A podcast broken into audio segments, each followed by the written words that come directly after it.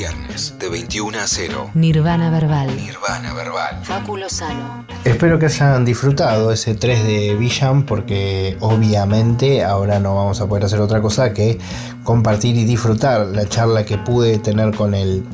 Me enorgullece, realmente me enorgullece haber tenido la posibilidad de escuchar el disco de Villam, el disco de Beats que va a sacar el 12 de agosto. El disco se llama Raíz. Eh, ¿Por qué digo que me siento orgulloso? Porque bueno, no salió eh, y tuve la chance de poder escucharlo para poder charlar con él, para poder hablar un poco de cómo fue llegar a, a contar de alguna manera un año súper intenso que, tuvo con cosas lindas y muy feas, eh, eh, pero de, con, música, ¿no? Y además con la particularidad de música que es instrumental verdaderamente, eh, o, o, con pocas intervenciones y de palabras, y con algo mágico que también pasa en este disco, que es que él pudo reconectar con su parte más musical o más de músico, de guitarrista, y de alguna manera hacer una especie de, conexión USB, ¿no? ida y vuelta entre el beatmaking y la guitarra, entre, el beat, entre sus gustos, porque después lo, va a comentar en la entrevista. Eh, sus gustos eh, de Spinetta, de Cerati, también sus gustos por eh, un montón de genios de, la música urbana, ¿no? En caso de que no tengas ni idea, el rap eh, también tiene beats, como una banda también, como un cantante atrás tiene su banda, y particularmente existe una persona en Estados Unidos, existía, que para mí fue muy importante descubrirlo porque me ayudó mucho a entender la magnitud de la música que había en el hip hop.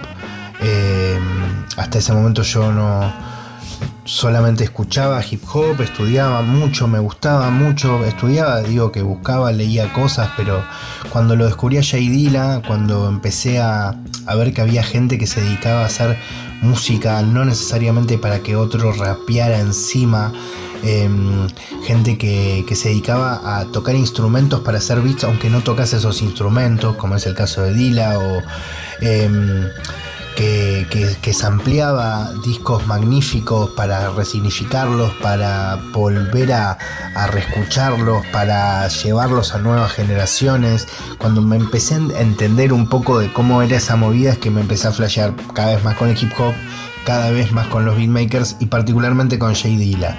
Cuando me enteré que había alguien en Argentina que era tan fanático de Jay Dilla como yo o más, eh, dado que él es beatmaker y que lo hace de manera zarpada, eh, creo que definitivamente es muchísimo, muchísimo, muchísimo, muchísimo más fanático que yo, pero que le gustaba tanto como a mí. Eh, la verdad es que me, puse muy, muy feliz y, y Villam desde su música e incluso desde su lugar de columnista primero en el programa El Quinto Escalón y después como conductor eh, de, de, de, DEM, eh, ese programa que siguió y que ahora por suerte se reestrena el lunes que viene, eh, pero en la plataforma de YouTube, lo van a hacer ahí en vivo, no, no, no vuelven a ninguna radio.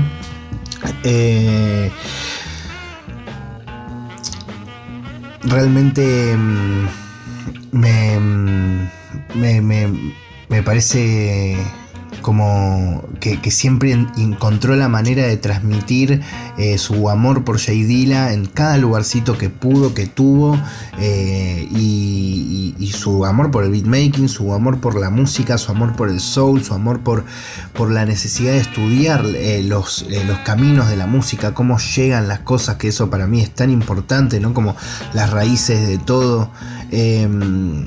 Y en cada una de las obras que, saca Villam, sea con Urbance, sea con eh, cuando hace beats para batalla, sea cuando eh, trabajó las cosas que va a hacer eh, con, con, con Akru, pero las cosas que, ya hay registro y que podemos escuchar, se nota um, un nivel de sentimiento en, en, en, cada, en cada caja, en cada bombo, en cada acorde que, que es muy, muy lindo, es como yo las veces que, que iba a escuchar los, los, los beats que, que, él ponía en la batalla Cultura Rap en el Centro Cultural Recoleta antes de que, de que estallara esto de la pandemia, me, quedaba mucho más concentrado en sus beats que en, las, que en los competidores, pero porque encontraba, no sé, como...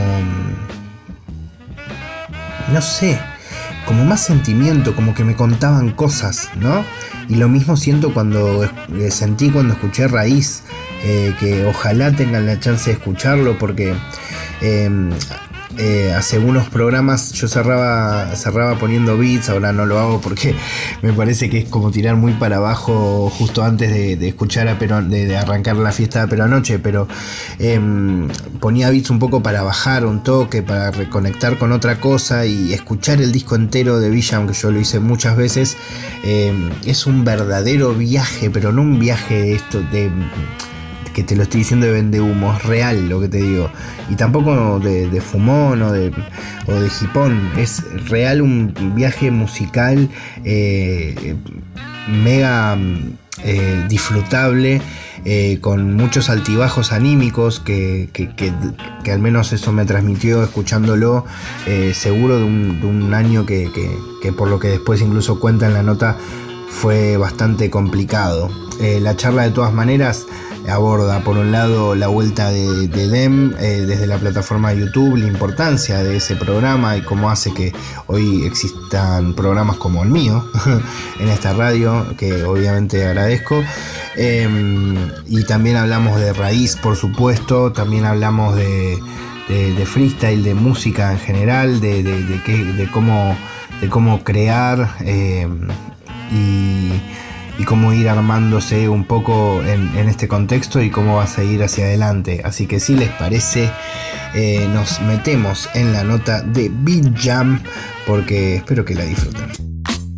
Estamos acá en una nueva entrevista para Nirvana Verbal, el programa de cultura urbana de Nacional 937 y tenemos la tengo la chance de hablar con alguien que admiro mucho musicalmente Eh, como periodista también, tengo que decirlo, como conductor, aunque él no sea periodista o quizás no se vea él de esa manera, pero en toca vamos a hablar de eso. Estoy hablando de, de Villam. ¿Cómo andas, crack? ¿Todo bien?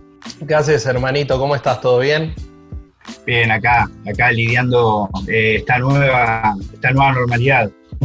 Sí, tal cual. Bueno, muchas gracias por la introducción. Sinceramente, la admiración es mutua y como periodista no me veo, pero bueno, es, una de las primeras veces que me hacen notar esa faceta así como más loca. Espera, pongo acá en, mudo el celular porque se enquilomba toda esta.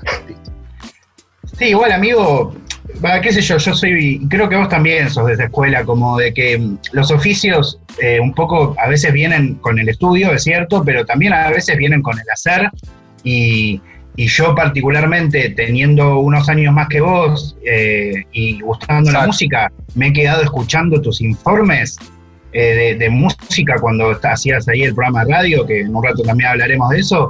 Y eso también es súper periodístico, amigo. Sí, ni hablar, ni hablar. Y yo eh, siempre fui como un pro y, como un pro militante de, toda esa, esa cultura del, del hablar en base a lo que uno ama, ¿no? Y a veces eso termina como ganándole a cualquier tipo de, estructura o, de visión académica al respecto. Creo que DEM en cierto punto, después lo hablamos si querés más tranqui, pero como para, cerrar el tema, creo que DEM un poco es eso, ¿viste? No, ninguno somos pibes que nos dedicamos al periodismo y lo estudiamos, cosa que respeto y admiro mucho, eh, sino que somos tres pibes amantes de la cultura y queremos comunicarlo y compartir ese conocimiento, nada más, ¿viste? Y después creo que son miradas distintas y ambas son válidas, ¿no? Y, creo que, DEM cumple ese lugar. Ahora en este tiempo que no estuve en DEM, eh, tengo 20.000 discos que me muero de ganas de, ¿viste? Le hablo a mis amigos, pues le digo a alguien, le tengo que compartir la data, ¿viste? Y le hablo a un amigo, por ahí no tiene nada que ver con el rap, y le digo, mentime que me gusta, ¿viste? Así de cuenta que...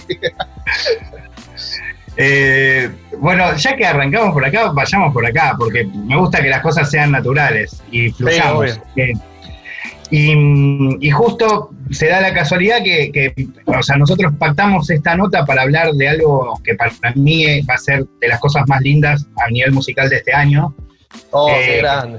es tu disco, pero mm, pero también coincide con que pronto van a, vuelve, vuelve eh, DEM definitivamente, que es, eh, que es un programa importantísimo, tanto en su versión del quinto escalón, con Mufa, con Juancín y con vos, como después con Tata y con Villa, por muchas cosas. Yo como amante de la cultura y también periodista, porque, porque era un, un, lugar al que acudir, porque se tomaban en serio todo de lo que hablaban, cualquier cosa que, que hablaran.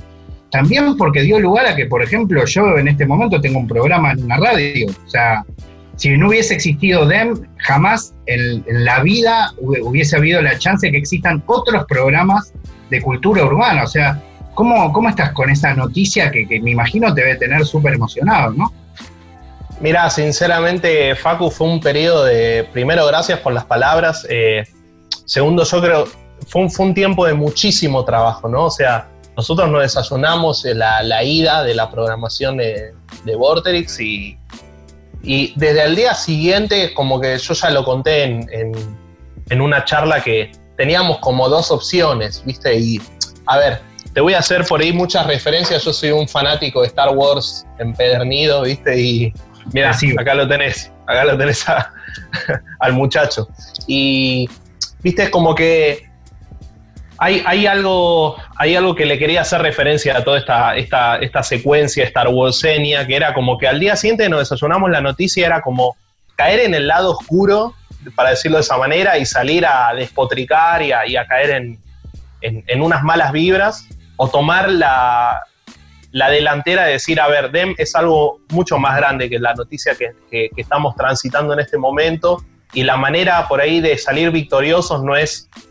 Eh, tirando malas energías, sino al contrario, dando amor hacia el proyecto y, sortear los obstáculos de esa manera, ¿no? Y, esa fue la, decisión que tomamos al día siguiente, por eso también mucha gente era como, no entiendo, ¿por qué los pibes están, muchachos, no se dan problema, vamos así para adelante? Yo estaría rompiendo todo, ¿viste? Estaban así, lo entendía nuestra, nuestra intención, pero sinceramente era esa, era decir, bueno, qué sé yo, quilombos en la vida siempre uno tiene, eh, recién estábamos charlando de quilombo y y es día a día, ¿viste? Los quilombos que, tenemos y, las cartas, no siempre nos toca un, full de entrada, un póker de entrada, sino que nos toca poner unas cartas, un paisano de cada pueblo y, es qué haces con eso, ¿no? Más que qué es lo que la vida te da, sino qué es lo que uno genera. Y bueno, nosotros generamos cariño y amor hacia el proyecto y es algo que comenzó desde noviembre. Dimos la vuelta por el mundo prácticamente, por todos los medios, todos los canales, miles de propuestas, etcétera hasta que tomamos esta decisión, eh, que es la decisión que, consideramos que es más beneficiosa para DEM y para la independencia de DEM. Creo que, creo que eso es algo como muy valioso. Así que nada, estamos ahí. Lo que hay que decir es que vuelve, DEM, pero no vuelve el programa de radio, o sea, vuelve DEM completamente independiente desde su canal de YouTube. Exacto, DEM tiene ahora sus salas propias y la verdad que el, cielo es infinito. Eh, y, estamos muy contentos con miles de ideas a realizar y demás, que bueno, a medida que vayamos pudiendo con, esto del COVID las iremos desarrollando, pero estamos muy contentos con, con, esa visión, ¿no? De decir, bueno, ahora somos, somos DEM, somos el medio, el canal de hip hop en español, eh, con nuestras alas propias, a volar a full y a darle todo el amor diario para que crezca cada día más. Qué loco, amigo. Y la verdad que es, que es una excelente eh, forma también de transmitir amor por algo. Creo que poner siempre con lo difícil que a veces puede ser, las mejores herramientas, siempre de alguna manera, más tarde o más temprano, tienden a, generar los mejores resultados, ¿no? Y, también no haber optado por tirar la mala y, también esto de eh, no haber hecho eso eh, le quitó peso a eso y hoy, y desde ese momento hay mucho más interés por ver que si Den vuelve, cómo vuelve, en dónde vuelve, qué, eh, qué es lo que lo pasó. Exactamente, exactamente. La verdad estamos re contentos, con mucha expectativa, muchas ganas. Todos ya tenemos una biblioteca de datos por tirar, pero, pero más que nada porque creo que es un espacio para la cultura, ¿no? No, no, es, no es solo una cuestión egoísta de uno, decir, no, quiero mi espacio, ¿entendés? No lo vemos de esa manera, sino es, es uno de los zócalos más que tiene todos estos cimientos de la cultura y que, son necesarios. Que haya un programa como Dem Hip Hop, que hoy en día hay varios y yo lo super festejo y, les deseo mucha luz a todos los, los, emprendimientos radiales, televisivos y demás que hay sobre la cultura. Creo que DEM eh, es uno más que tiene su peso y, y, que creo que es necesario que esté ahí representando, ¿no? Sí, yo de todas maneras, es cierto que cada vez hay más eh, que hablamos de esto, pero sí, yo al menos siento como algo, me, me siento emparentado con ustedes, como con otros colegas, eh, que, es esto que decías al principio, ¿no? Como, más allá de que yo justo soy periodista, pero podría no serlo, eh, pero nosotros hablamos de esto porque ah, nos gusta esto. O sea, no. Exacto. No, no, es que nos mandan una setilla, que también sucede, pero digo, realmente lo, que nosotros queremos hablar de la cultura del hip hop tiene que ver con el amor que le tenemos a esta música y a, bueno, y a todo lo que deviene de la cultura, ¿no? Tal cual, exacto, exacto, Facu, tal cual, es así. Así que nada, vamos a ver, yo la verdad le tengo mucha fe y muchas esperanzas. Aparte a la cultura en sí, ¿no? Más allá de DEM, este, estoy estoy súper feliz y contento sobre, eh, sobre cómo se está desarrollando el género. Eh, creo que cada día hay una, hay una nueva escuela que, soy, yo soy muy fanático y creo que milito también dentro de esa nueva escuela para llevarla a cabo con producciones o con artistas, como una visión de, siempre lo digo yo, como de un nuevo rap, ¿viste? Como cortar con esa grieta que hay entre, entre, no, vos haces un boom bap re hardcore, vieja escuela, a lo Wu-Tang Clan, o si no, haces algo súper trap como Travis Scott, Young Thug, etc. Hay como muchas cosas en el medio, ¿no? Al fin y al cabo es música. Eh, y, creo que esa hay una nueva escuela súper despojada de cualquier tipo de prejuicios, que quiere, que quiere lo mejor musical y lo mejor lírico, quiere salir a comerse el mundo. Y la verdad que a mí me tiene, esa escuela me tiene súper, atento y súper eh, proactivo y militante al respecto. Sabes que en relación a lo que decís, el otro día eh, hacía una presentación de la canción de Tiago, de, la sesión que hizo con Nehuen eh, sola, seguro que la escuchaste. Sí, sí, ahí un saludo grande ahí.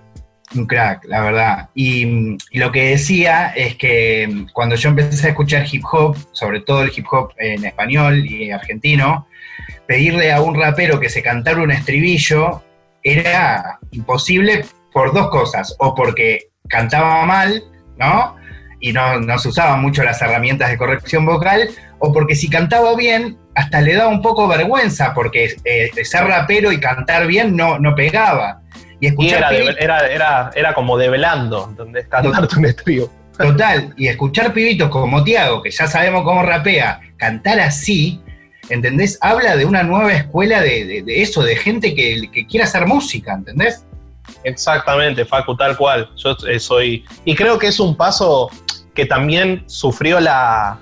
Eh, por ahí los creadores del género rap, vamos a decirlo de esa manera, que fue Estados Unidos, también lo sufrieron ellos. Ya sabemos todos que, que Biggie, cuando Puff Daddy le propuso hacer Juicy, eh, se negaba, ¿viste? Y decía, ¿cómo voy a, voy a hacer esto arriba de un tema de Mute Me, que es el sample, sale de ahí, que es un tema re soulero, ¿cómo yo voy a rapear arriba de eso? En el barrio no me van a respetar, o sea, creo que son, es algo que también sufrieron los creadores, ¿viste? Como que se transmite y, y, si bien yo creo que el género hispano del, hip hop está tomando su identidad y eso es algo que me encanta, eh, también repetimos los mismos pasos que sufrieron los que pusieron los cimientos del género, para así decirlo, ¿viste? Como un proceso evolutivo constante.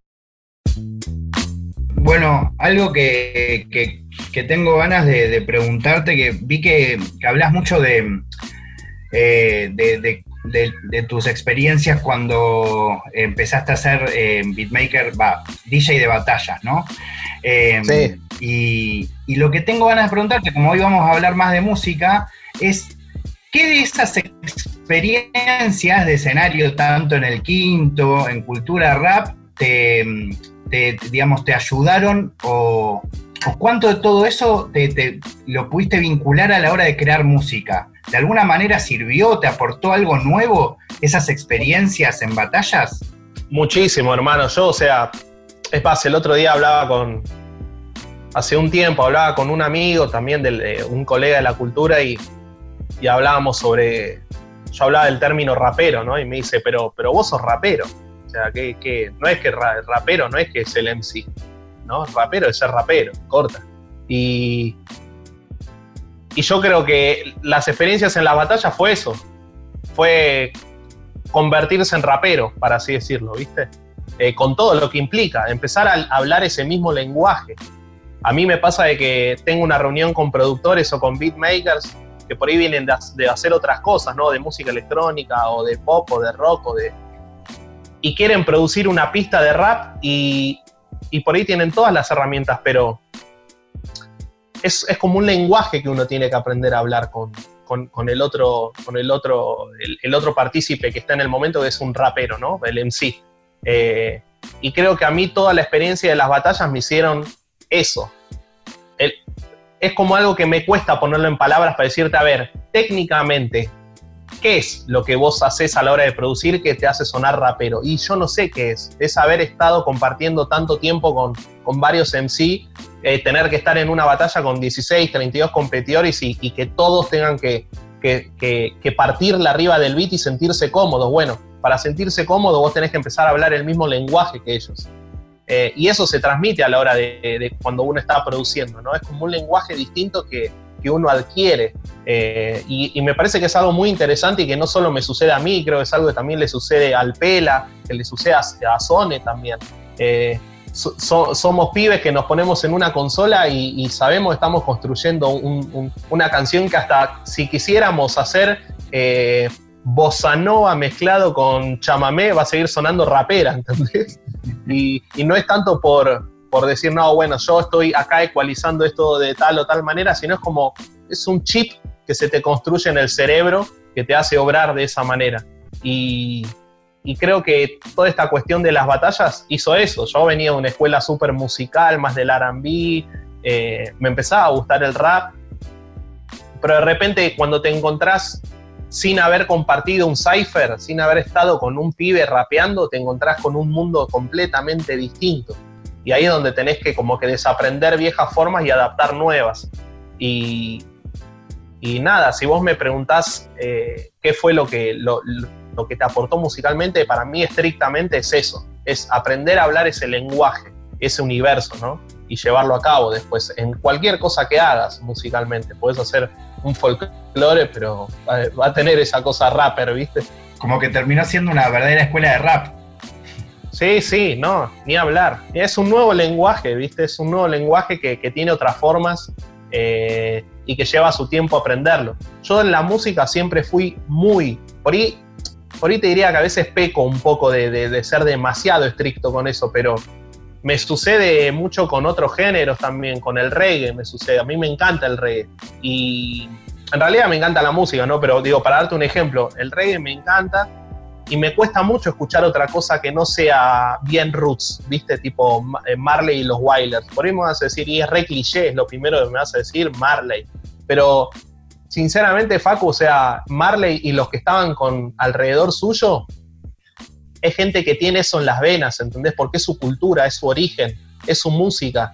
Y por ahí después te cae, no sé, para decir cualquier cosa, ¿no? Tres ingleses que se quieren poner a llamear un tema de reggae y te va a sonar por ahí lindo, ¿no? Con determinado tiempo. Pero hay una raíz, hay una esencia ahí que se escucha y la reescuchas, eh, porque hay una historia detrás. Lo mismo, soy fanático del blues y y me cuesta mucho escuchar otra cosa que no sea Maddie Waters, que sea B.B. King y todos esos reyes que, que nacieron escuchando eso, eso, ¿viste? Tenían dos años y la mamá estaba cantando mientras estaba cocinando, por igual el padre venía a laburar y estaba cantando eso.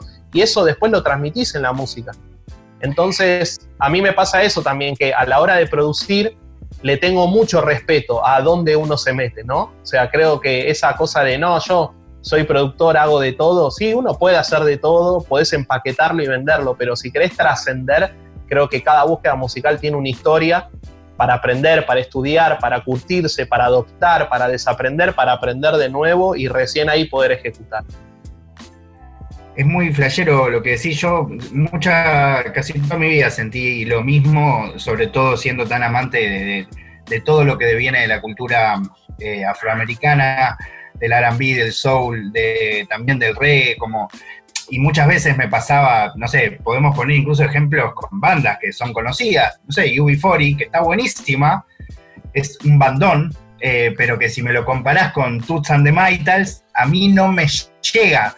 Pero no, no, no, no, significa, no, no tiene que ver con que si es malo o es bueno. Es genial, UB40 y Toots and the Maytals también, pero hay una cosa, eso, como no, de, haber mamado eso. Em, y algo que es muy zarpado, tanto eh, que, que, está pasando cada vez más en Argentina, es que se están encontrando esas identidades de la música urbana acá, que cada vez florece más, cada vez es todo más argentino, ¿no? Eso, ¿cómo lo ves? También es emocionante. Exacto, es que para mí es el paso para que la cultura del, rap eh, sea longeva en este país, que adopte sus propias formas, su propio lenguaje, qué decir. Eh, yo por eso soy tan militante de, esas formas que, que nunca quise imitar a Jay Dilla, es mi ídolo, ¿eh? soy fanático. Y nunca lo quise imitar, pues sé que nunca voy a poder hacer eso, ¿entendés? Siempre vas a estar detrás de una zanahoria corriendo, que nunca vas a llegar porque porque es la esencia de esa persona, ¿no? Y creo que cada uno tiene que buscar su esencia nunca, yo para mí el disco Voodoo de D'Angelo es mi Biblia, ¿entendés? Lo, le, rezo todas las noches, pero yo nunca voy a escuchar a alguien que toque eso de la misma manera, ni, ni siquiera un 10% de bien, ¿entendés? Porque esos tipos es, es, su cultura, es su sangre, es algo que supera una búsqueda musical. Esa es la palabra que quiero decir, es algo que supera una búsqueda musical. Y creo que cada uno tiene que hacer esa búsqueda de, encontrarse y hacer como ese recorrido interno de su propia historia y decir, bueno, a ver, ¿qué es lo que a mí me pasó? Porque ahí en, ese, en esa pregunta es donde está tu sonido. Es algo que lo hablábamos mucho con Urbance, porque creo que Urbance, en toda esta búsqueda del nuevo disco, y es algo que él ya venía llevando a cabo, Urbance está hablando de lo que él vive, no está hablando de las cadenas, que las no sé qué, él está contando la posta. Y de una manera súper genuina, ¿no? Con sus jergas, con las jergas del barrio, con las jergas por ahí de su familia en la mesa, eh, sus vivencias, sus historias, qué es lo que escuchaba esa familia cuando el, cuando el yo, cualquier artista éramos chicos, eh, qué es lo que escuchábamos y por qué esquivamos eso y tratamos de imitar a alguien que tiene otra historia completamente distinta. Porque en esa búsqueda que nosotros, en esa búsqueda, en esa historia nuestra, es donde se encuentra algo que es irrepetible por otro artista. Yo sé que si, si mi búsqueda la exploto a full, no va a haber otra persona que pueda sonar como Villan, por así decirlo. Y no te digo que lo mío, no lo estoy poniendo en un pedestal ni mucho menos. Hablo de las, de las identidades, como también no va a haber otra persona como Facu, ¿entendés? Y creo que esa búsqueda es donde el artista tiene que hacer hincapié más que nunca, eh, porque ahí está el oro. Yo creo que ahí está el verdadero oro. Y no hablo de dinero, hablo de, espíritu.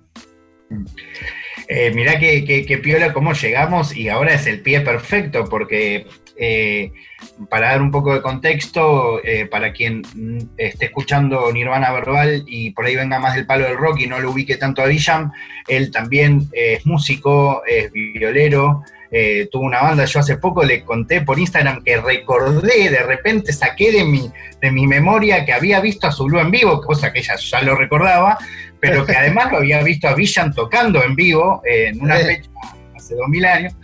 Em, también después eh, se pone. Cuando no había internet. Eh, también se pone a hacer beats y, y yo lo que siento. Eh, bueno, la razón por la que coordinamos esta charla es porque vas a lanzar Raíz, por fin, un nuevo álbum tuyo como beatmaker, como creador, como músico. Y lo que sentí es que lograste finalmente esto, ¿no? Como es un disco único, muy de tu, de tu sello y donde creo que convive el músico y el beatmaker de una manera casi ideal. No, no sé cómo lo ves vos. Sí, tal cual, tal cual, hermano, tal cual. Yo, sinceramente, es como me siento súper eh, sincerado musicalmente hacia la gente, ¿no? Me pasaba lo que hablábamos, o sea, todos los domingos eh, al mediodía me trato de ir al balconcito a tomar un poco de aire y yo lo que pongo es eh, Spinetta y Cerati, Soy, soy, los admiro, son ídolos para mí musicales. Y adopté sus formas, estudié sus acordes, estudié su sonido. Eh, ¿Y por qué voy a desconocer eso a la hora de hacer música, ¿no? de hacer rap, de hacer hip hop, de hacer beats? ¿Cómo voy a, desconocer eso? Y sinceramente es como una búsqueda que me llevó mucho tiempo, pues dije, y yo no sé, eh, no tengo referentes que hayan funcionado a, mis viejas músicas que, siempre solía escuchar y que sigo escuchando con, con estas búsquedas nuevas. Pero dije, y, bueno, será un, un periodo que me llevará un tiempo, pero creo que ahí está, por eso se llama el disco raíz, creo que ahí está mi esencia, está mi raíz, en, por qué voy a desconocer eh, el instrumento que me acompañó toda mi vida, que es la guitarra. Debería abrazarlo para llevarlo a otro, a otro nivel mi música. Y, y creo que la, la, búsqueda del disco fue, fue pura y exclusivamente esa, decir, bueno, a ver, estoy aprendiendo un nuevo lenguaje, a mí también me, sucede que no me gusta repetirme en las cosas que hago. Creo que todos los artistas que admiro siempre están yendo, eh, creciendo, ¿no? Yendo en un mismo tren, yendo a una estación distinta. Y, creo que ahora la estación que me toca hacer partícipe es esta. Es como darle la bienvenida a los instrumentos, porque en raíz eh, prácticamente no hay bajos tocados con sintetizadores, todo bajo tocado con bajo, con el instrumento. Y eso, sobre todo en el último tema, me, volví loco, lo escuché como 200.000, 900 veces, pues me volví loco el punteo del bajo del, cierre del disco mío. Qué grande, muchas gracias. Y, bueno, creo que esa, o sea, sinceramente, estoy muy contento porque porque creo que por fin puedo ser yo, viste, al 100%, y, y, con las mínimas cosas que fui mostrándoselo a la gente, creo que la gente esa, esa sinceridad eh, de alguna u otra manera la escucha y la abraza también. Eh, y esto lo hablo más como, como, para dejar un mensaje, ¿no? Para cualquier músico, productor, artista que esté viendo esto, que, que se permita ser sincero a la hora de, hacer música. Y, y, bueno, fue un periodo de mucho tiempo que, que, que dio a cabo en un disco también para mí era como transitar muchos, muchas tormentas que estuve sufriendo este último tiempo y para mí la música y, el espíritu de uno es algo que no lo puedo separar, o sea, yo nunca voy a poder hacer algo que vaya en contra de, lo que me pone la piel de gallina o me emocione o no, ¿viste? Eh, es como es, siempre digo que para mí es como, por ahí suena media cursi la frase, pero para mí la música es el idioma del alma, lo que el alma no puede poner en palabras lo pone en música, ¿viste? Es que, amigo, la verdad es que no me parece, no solo no me parece cursi, sino que yo lo que sentí conociendo algunas, sin, conocer en profundidad, pero sí sabiendo que tuviste un año intenso en el 2019 eh, con varias cosas, yo lo que sentía es que, es que la música venía con, con palabras no sé, como palabras que no estaban, pero que estaban igual. No, no, no sé, cómo, como que yo iba escuchando el disco y lo escuchaba y lo escuchaba y sentía que, iba pasando por, lo, por los momentos que, fuiste viviendo, por tus, eh, tus, tus, bajas, tus, tus subidas, tu resurrección, como, bueno, de hecho también eso ayuda el nombre del disco, pero es realmente como un viaje súper sincero y, y, al menos yo lo tomé así escuchándolo y... Eh, sobre lo que fue tus últimos tiempos. Es, increíble en ese sentido. se, realmente se transmite ese idioma. Te juro. Qué, lindo, qué, lindo lo que me decís porque es algo que lo quise hacer y, realizarlo en música por ahí es difícil, pues no lo puedo poner en palabras, pero, pero creo que, creo por lo menos cuando yo lo escuché me, sucedía lo mismo. Inclusive es, un álbum que me cuesta escucharlo, ¿viste? Le doy, le doy play y, me habla mucho, ¿viste? Y a la hora de, de escucharlo te mueve muchas cosas. Eh, y aparte también no puedo desconocer que mucho del álbum fue hecho en cuarentena, viste que yo vivo solo en un monoambiente y era estar entre cuatro paredes. Y, creo que algo, viste, que, rescato a pesar de lo duro y lo difícil que es este momento, porque hay gente que realmente le está, pasando muy mal, algo que, rescato es el, creo que nunca en la historia todos nos vimos frente al espejo tanto tiempo, ¿no? Eh, en esta cuarentena, donde sale todo, sale todo. Todo lo lindo, todo lo malo, sale todo. Y no, te puedes, no, lo, no lo puedes esquivar porque estás entre cuatro paredes. Y se te viene todo, se te vienen alegrías, recuerdos, tristezas, llantos, ira, paz, todo junto por ahí. Pero para mí también fue como, bueno, todo esto que me está sucediendo no puedo esquivarlo, toda mi vida, toda mi historia sale a la luz uno tiene que procesar cosas, hacer ciertos duelos, eh, celebrar otras y, todo eso lo, fui reflejando en la música también con, como con un con una sensación de, che, lo que está sucediendo afuera es re bravo, ¿viste? Y, la, la, incertidumbre que te genera, ¿no? De decir, y yo no sé qué va a pasar. Por ahí hoy en día estamos ya en, en agosto prácticamente, tenemos las cosas un poquito más claras, pero cuando arrancó era como, yo no sé si va a ser el fin del mundo o va a durar una semana, ¿viste? Uno no sabía nada. Eh, fue, fue un momento súper duro y, para mí era como, bueno, a ver, me quedan dos opciones, o quedarme en la cama, viste, angustiado, o hacer algo al respecto. Y, comenzó un proceso, la verdad que súper lindo, ¿no? Porque no es que lo digo, fue hecho en cuarentena, viste, como lo hice por estar al pedo y tengo que hacer música, sino que la cuarentena me, fue como una terapia, viste, como decir, bueno, tengo un psicólogo 24/7 que me está sacando todo lo que tengo y lo estoy poniendo en música. Entonces, la verdad que fue, creo que nunca hice un proceso de introspección tan, tan, tan profundo en mi vida. Y, es un disco que sé que en años le voy a tener mucho cariño por lo que significó, ¿viste? Para mí fue como un, un volver a tener paz conmigo mismo, ¿no? Como decir, bueno, a seguir adelante y le haces, le haces tus, le pones un monio a todo lo sucedido y creces y vas para adelante.